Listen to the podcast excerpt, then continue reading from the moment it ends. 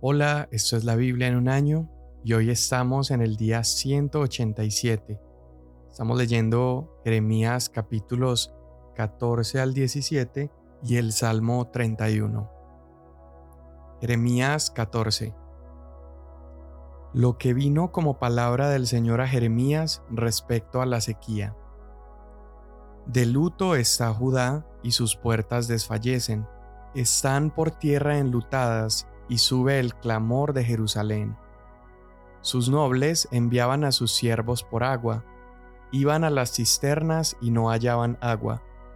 Volvían con sus vasijas vacías, quedaron avergonzados y humillados y se cubrieron la cabeza.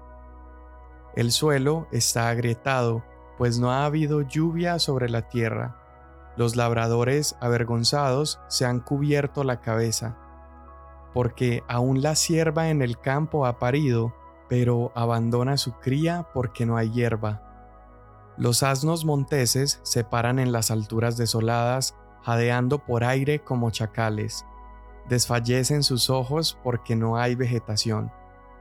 Aunque nuestras iniquidades testifican contra nosotros, oh Señor, obra por amor de tu nombre. En verdad han sido muchas nuestras apostasías, contra ti hemos pecado. Tú, esperanza de Israel, Salvador suyo en tiempo de angustia, ¿por qué has de ser como extranjero en la tierra o como caminante que ha plantado su tienda para pasar la noche? ¿Por qué has de ser como hombre desalentado, como guerrero incapaz de salvar? Sin embargo, tú estás en medio nuestro, oh Señor, y por tu nombre somos llamados, no nos abandones. Así dice el Señor de este pueblo, cómo les ha gustado vagar, no han refrenado sus pies. El Señor pues no los acepta. Ahora se acordará él de su iniquidad y castigará sus pecados.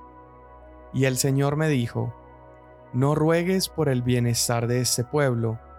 Cuando ayunen, no escucharé su clamor. Cuando ofrezcan holocausto y ofrenda de cereal, no los aceptaré sino que con espada, con hambre y con pestilencia los destruiré.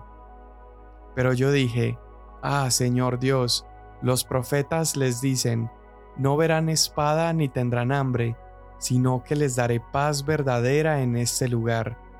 Entonces el Señor me dijo, Los profetas profetizan mentira en mi nombre, yo no los he enviado, ni les he dado órdenes, ni les he hablado ellos les están profetizando visiones falsas, adivinaciones, vanidades y engaños de sus propios corazones. Por tanto, así dice el Señor, en cuanto a los profetas que profetizan en mi nombre sin que yo los haya enviado y que dicen, no habrá espada ni hambre en esta tierra, a espada y de hambre esos profetas perecerán. También el pueblo a quien profetizan estará tirado por las calles de Jerusalén a causa del hambre y de la espada. No habrá quien los entierre a ellos, ni a sus mujeres, ni a sus hijos, ni a sus hijas, pues derramaré sobre ellos su maldad. Tú les dirás esta palabra, que viertan lágrimas mis ojos noche y día sin cesar, porque con gran quebranto ha sido quebrantada la Virgen, hija de mi pueblo, de una herida muy dolorosa. Si salgo al campo, veo muertos a espada, y si entro en la ciudad, hay enfermedades por el hambre, porque tanto el profeta como el sacerdote andan errantes en una tierra que no conocen. ¿Has desechado por completo a Judá? ¿O ha aborrecido tu alma a Sión? ¿Por qué nos has herido sin que haya curación para nosotros? Esperábamos paz, pero no vino ningún bien tiempo de curación, pero sobrevino terror. Reconocemos, oh Señor, nuestra impiedad, la iniquidad de nuestros padres, pues hemos pecado contra ti. No nos desprecies por amor a tu nombre, no deshonres el trono de tu gloria. Acuérdate, no anules tu pacto con nosotros. ¿Hay entre los ídolos de las naciones alguien que haga llover? ¿O pueden los cielos solos dar lluvia? ¿No eres tú, oh Señor, nuestro Dios? En ti pues esperamos, porque tú has hecho todas estas cosas. Entonces el Señor me dijo, aunque Moisés y Samuel se presentaran ante mí, mi corazón no estaría con ese pueblo. Échalos de mi presencia y que se vayan, y cuando te digan, ¿a dónde iremos? les responderás, Así dice el Señor, los destinados para la muerte a la muerte, los destinados para la espada a la espada, los destinados para el hambre al hambre, y los destinados para el cautiverio al cautiverio. Y enviaré sobre ellos cuatro clases de males, declara el Señor, la espada para matar, los perros para despedazar, y las aves del cielo y las bestias de la tierra para devorar y destruir. Y los haré motivo de espanto para todos los reinos de la tierra, a causa de Manasés, hijo de Ezequías, rey de Judá, por lo que hizo en Jerusalén. Porque, ¿quién se compadecerá de ti, oh Jerusalén? ¿Quién llorará por ti? ¿O quién se apartará de su camino para preguntar por tu bienestar? Tú me has dejado, declara el Señor, sigues retrocediendo. Extenderé pues mi mano contra ti y te destruiré. Estoy cansado de compadecerme. Los aventaré con el bieldo en las puertas del país, los privaré de hijos, destruiré a mi pueblo, pues no se arrepintieron de sus caminos. Haré que sus viudas sean más numerosas que la arena de los mares. Traeré contra la madre de sus jóvenes al destructor en pleno mediodía. De repente, traeré sobre ella angustia y pavor. Languidece la que dio a luz siete hijos, exhala su alma. Se puso el sol siendo aún de día, ha sido avergonzada y humillada. A sus sobrevivientes los entregaré a la espada delante de sus enemigos, declara el Señor. Ay de mí, madre mía, porque me diste a luz como hombre de contienda y hombre de discordia para toda la tierra. No he prestado ni me han prestado, sin embargo, todos me maldicen. El Señor dijo, Ciertamente te libraré para bien, ciertamente haré que el enemigo te suplique en tiempo de calamidad y en tiempo de angustia. ¿Puede alguien destrozar el hierro, el hierro del norte o el bronce? Tus riquezas y tus tesoros entregaré al saqueo sin costo alguno, por todos tus pecados en todas tus fronteras. Entonces haré que tus enemigos te lleven a una tierra que no conoces, porque un fuego se ha encendido en mi ira que sobre ustedes arderá. Tú que lo sabes, oh Señor, acuérdate de mí, atiéndeme y véngame de mis perseguidores. Conforme a tu paciencia, no dejes que sea yo arrebatado. Sabes que por ti sufro oprobio. Cuando se presentaban tus palabras, yo las comía tus palabras eran para mí el gozo y la alegría de mi corazón, porque se me llamaba por tu nombre, oh Señor, Dios de los ejércitos. No me senté en la asamblea de los que se divierten, ni me regocijé a causa de tu mano, solitario me senté, porque de indignación me llenaste, porque es mi dolor perpetuo y mi herida incurable que rehúsa sanar. Serás en verdad para mí como corriente engañosa como aguas en las que no se puede confiar. Entonces dijo así el Señor, Si vuelves, yo te restauraré, en mi presencia estarás. Si apartas lo precioso de lo vil, serás mi portavoz. Que se vuelvan ellos a ti, pero tú no te vuelvas a ellos. Y te pondré para este pueblo por muralla de bronce invencible. Lucharán contra ti, pero no te vencerán porque yo estoy contigo para salvarte y librarte, declara el Señor. Y te libraré de la mano de los malos y te redimiré de la garra de los violentos. Entonces la palabra del Señor vino a mí y me dijo, No tomes para ti mujer, ni tengas hijos ni hijas en este lugar, porque así dice el Señor acerca de los hijos e hijas nacidos en este lugar, y acerca de las madres que los dieron a luz, y de los padres que los engendraron en esta tierra. De enfermedades crueles morirán, no serán llorados ni sepultados, serán como estiércol sobre la superficie de la tierra. A espada y por hambre serán acabados, y sus cadáveres servirán de alimento para las aves del cielo y para las aves de la tierra. Porque así dice el Señor, no entres en casa de duelo, ni vayas a lamentar, ni los consueles, pues he retirado de este pueblo mi paz, la misericordia y la compasión, declara el Señor. Morirán grandes y pequeños en esta tierra, no serán enterrados ni los llorarán, y nadie se sajará ni se rapará por ellos. No partirán el pan en el duelo para ellos, a fin de consolarlos por el muerto, ni les darán a beber la copa de consolación por su padre o por su madre. Tampoco entres en casa de banquete para sentarte con ellos a comer y beber, porque así dice el Señor de los ejércitos, el Dios de Israel. Voy a hacer que desaparezca de este lugar ante los ojos de ustedes y en sus días la voz de gozo y la voz de alegría, la voz del novio y la voz de la novia. Y sucederá que cuando anuncies a este pueblo todas estas palabras, ellos te dirán, ¿por qué el Señor ha pronunciado toda esta gran calamidad contra nosotros? ¿Cuál es nuestra iniquidad y cuál es nuestro pecado que hemos cometido contra el Señor nuestro Dios?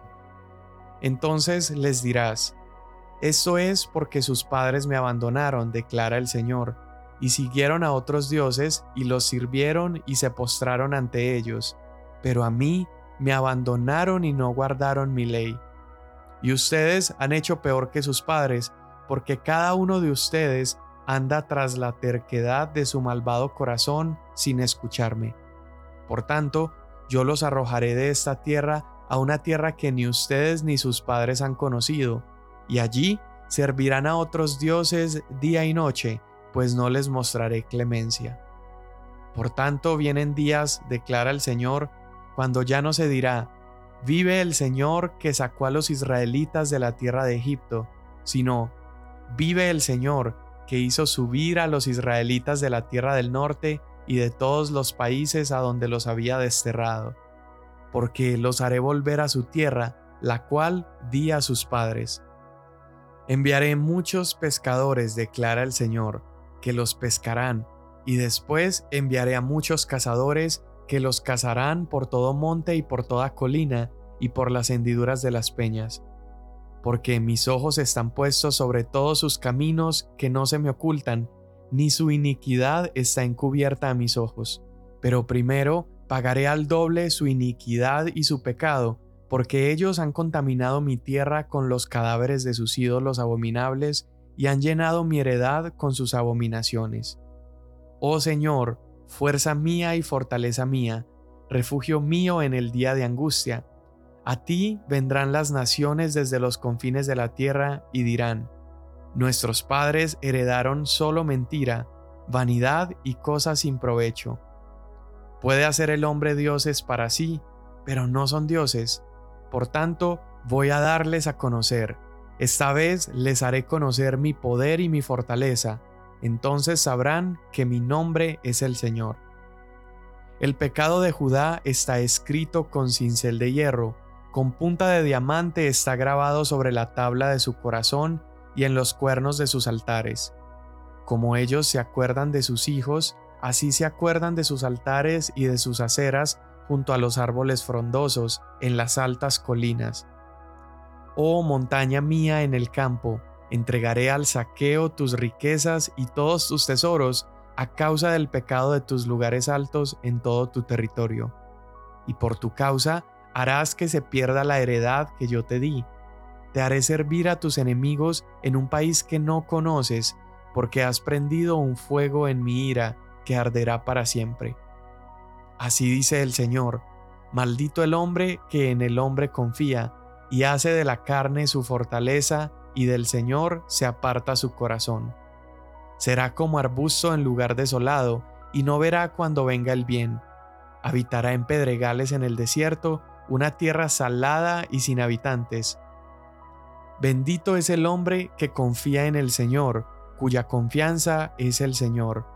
Será como árbol plantado junto al agua, que extiende sus raíces junto a la corriente. No temerá cuando venga el calor, y sus hojas estarán verdes. En año de sequía no se angustiará ni cesará de dar fruto. Más engañoso que todo es el corazón, y sin remedio ¿quién lo comprenderá? Yo el Señor escudriño el corazón, pruebo los pensamientos para dar a cada uno según sus caminos, según el fruto de sus obras. Como perdiz que incuba lo que no ha puesto, es el que adquiere una fortuna, pero no con justicia. En la mitad de sus días lo abandonará, y al final será un insensato. Trono de gloria, enaltecido desde el principio, es el lugar de nuestro santuario. Oh Señor, esperanza de Israel, todos los que te abandonan serán avergonzados. Los que se apartan de ti serán escritos en el polvo, porque abandonaron al Señor, fuente de aguas vivas. Sáname, oh Señor, y seré sanado. Sálvame y seré salvado, porque tú eres mi alabanza. Mira, ellos me dicen, ¿dónde está la palabra del Señor? Que venga ahora. Pero yo no me he apresurado a dejar de ser tu pastor, ni el día de angustia he anhelado. Tú sabes que lo que ha salido de mis labios en tu presencia está. No seas para mí terror, tú eres mi refugio en el día de calamidad. Sean avergonzados los que me persiguen, pero no sea yo avergonzado. Sean atemorizados ellos, pero que no me atemorice yo. Trae sobre ellos el día de calamidad y destruyelos con doble destrucción.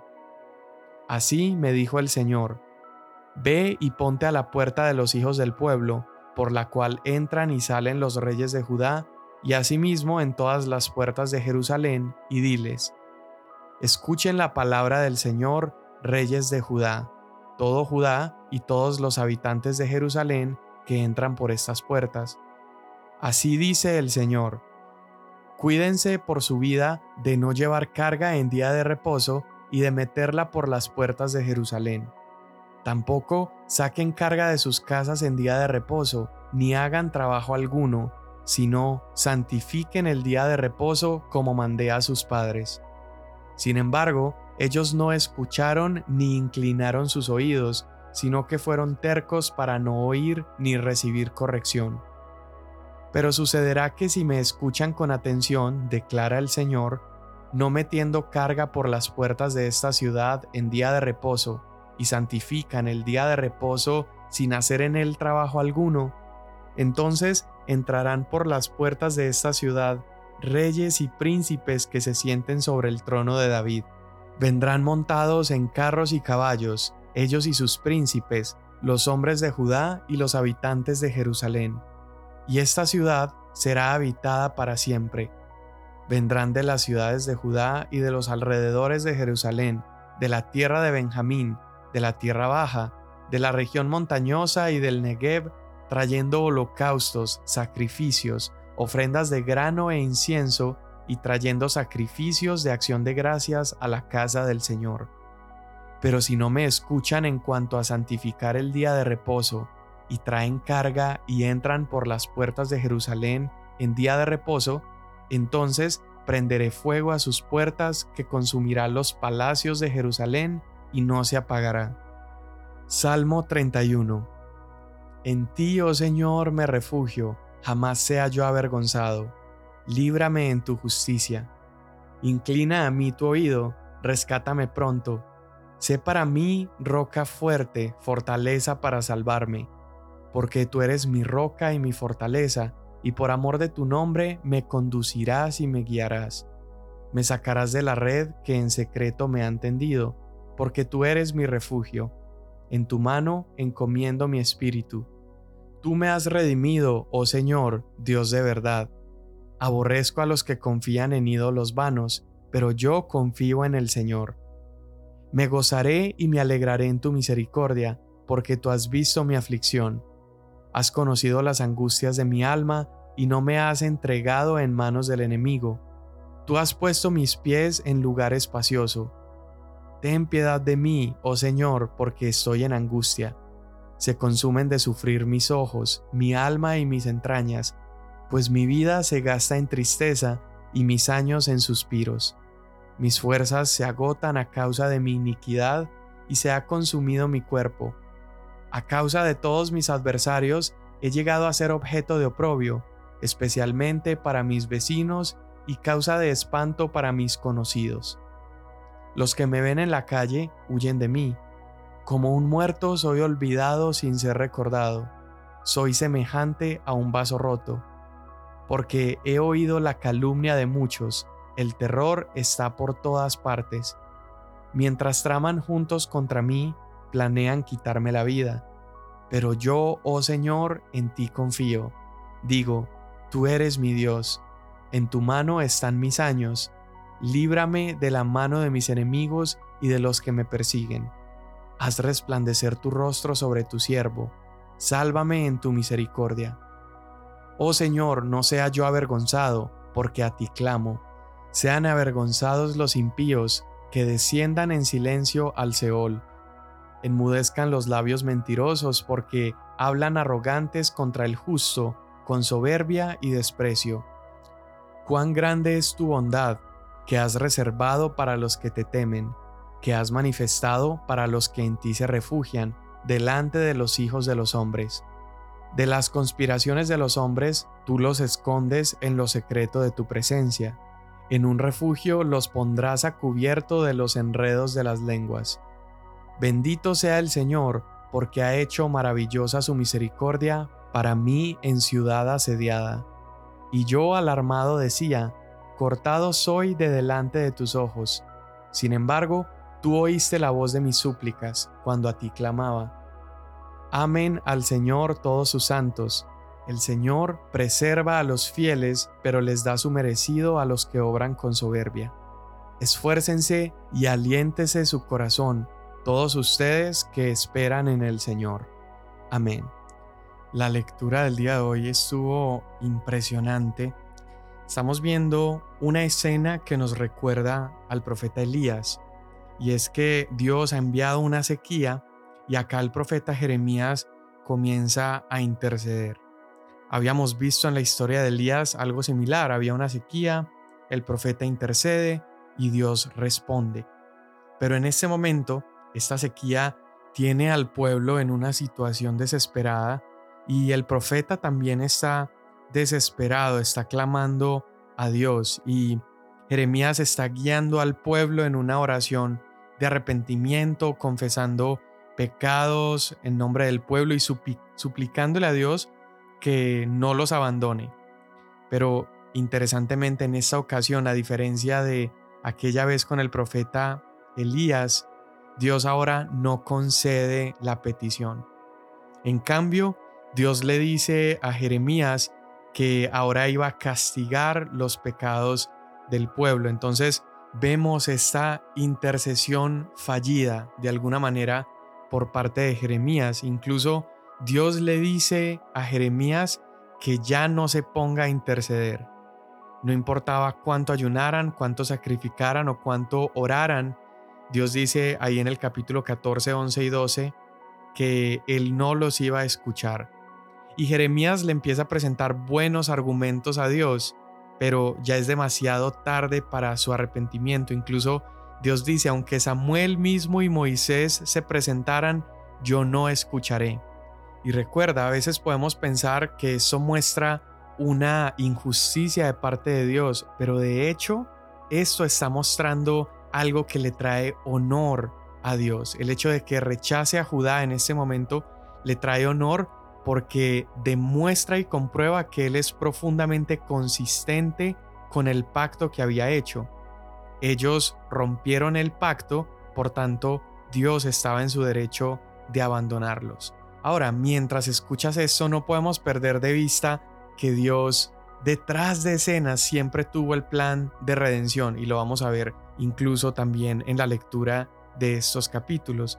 Pero por ahora Dios está siendo consistente con lo que él había dicho. Él se ha apartado de ellos, él los quiere fuera de su presencia. Y de hecho leímos unas líneas aterradoras del libro de Jeremías porque es como una especie de inversión de las palabras que Dios le había dicho a Faraón tiempo atrás cuando el pueblo estaba esclavizado en Egipto, donde Dios le decía a Faraón, déjalos salir. Y acá en el capítulo 15, versículo 1, Dios está diciendo lo mismo, déjalos salir, échalos de mi presencia. Ahora, en esta ocasión, el pueblo no está saliendo desde la esclavitud hacia la tierra prometida, sino que el pueblo está saliendo de la tierra prometida hacia la muerte y el exilio. Entonces este es como un éxodo invertido. Y acá en el capítulo 15 Jeremías se rinde, Jeremías se da cuenta que él no puede persuadir a Dios. Entonces, ¿qué hace? Comienza a quejarse de lo pesado y lo doloroso que es llevar a cabo su ministerio. Le está diciendo que es una carga para él el anunciar todas estas cosas. Y Dios le responde a Jeremías diciéndole que él lo está fortaleciendo. Dios le dice que lo está haciendo como una ciudad fortificada, como un pilar de hierro, de bronce.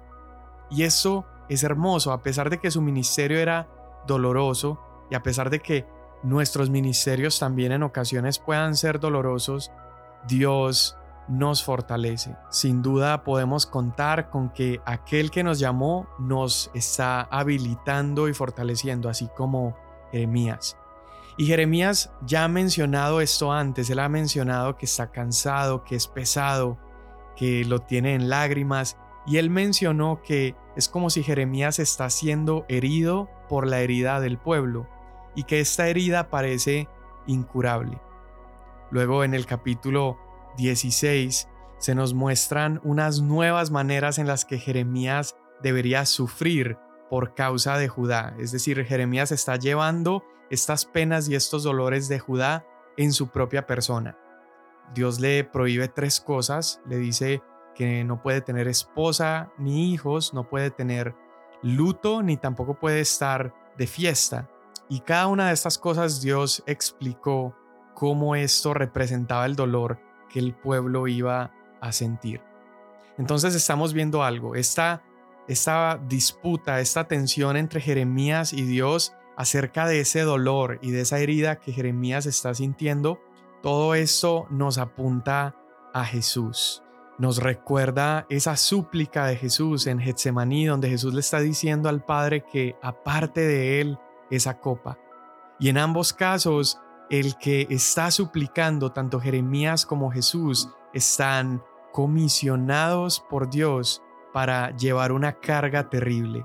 En realidad ninguno de ellos merecía soportar con esos sufrimientos y estos dolores y estas penas que Jeremías cargó, aunque las soportó de manera imperfecta, nos están mostrando y también representan la necesidad de todo aquello que Cristo debería sufrir.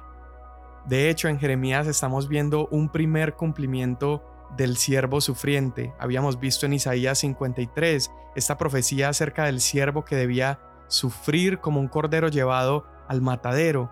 Y en el capítulo 11 de Jeremías vemos que Jeremías se sintió como un cordero llevado al matadero. Vemos que el siervo sufriente debía ser apartado de la tierra de los vivientes y estamos viendo en Jeremías que esto sucedió. Jeremías fue herido por su pueblo, así como el Señor. Eh, la tumba de Jeremías, veremos más adelante en el capítulo 43 que su tumba fue hecha con los impíos. Lo mismo Jesús, se profetiza en Isaías 53 que su tumba sería con los criminales. Jeremías fue un hombre de dolores, un hombre que estaba familiarizado con el sufrimiento, así mismo como Jesús, lo cual se profetiza en Isaías 53.3 y lo vemos en los evangelios cumpliéndose. Vemos que Jeremías fue despreciado y rechazado por los hombres, incluso por aquellos de su propia ciudad natal en Anatot, y lo mismo ocurre con Jesús. Entonces estamos viendo que la vida de Jeremías está preparándonos para el último gran profeta. La vida de Jeremías es un opaco reflejo de Jesús, quien vendría a sufrir de manera perfecta por su pueblo. Y recuerda cómo mencioné al principio de la reflexión que a pesar de que Dios está siendo coherente al apartarse de Judá, Él no deja de tener en mente el plan de redención. Vimos en estos capítulos también unos destellos de esperanza y Dios está diciendo por medio del profeta en el capítulo 16 que en determinado momento Él reuniría nuevamente a este pueblo. Y Dios dice que levantaría pescadores que los pescaría de todas las naciones, de donde sea que se estuvieran escondiendo. Y esto, este rayo de esperanza, también tiene cumplimiento en Jesús. En Marcos 1.17, Jesús dice, vengan, síganme y los haré pescadores de hombres. Entonces el cumplimiento de todo esto lo vemos definitivamente en Cristo, quien después de su muerte, su resurrección, nos ha comisionado para cumplir esto que estaba profetizado en Isaías, ir a todas las naciones como pescadores, pescando personas con las buenas nuevas del Evangelio. Señor Jesús, hoy te damos gracias porque en Cristo tú cargaste nuestros dolores. Te damos gracias, Padre, porque tú fuiste tan bueno, tan misericordioso al poner todas nuestras cargas sobre la vida de tu Hijo Jesús. Hoy te pedimos, Padre, ayúdanos a ser diligentes en ser pescadores de hombres y poder anunciar a otros tu misericordia, tu bondad y tu perdón. En el nombre de Jesús, amén. Mañana nos vemos.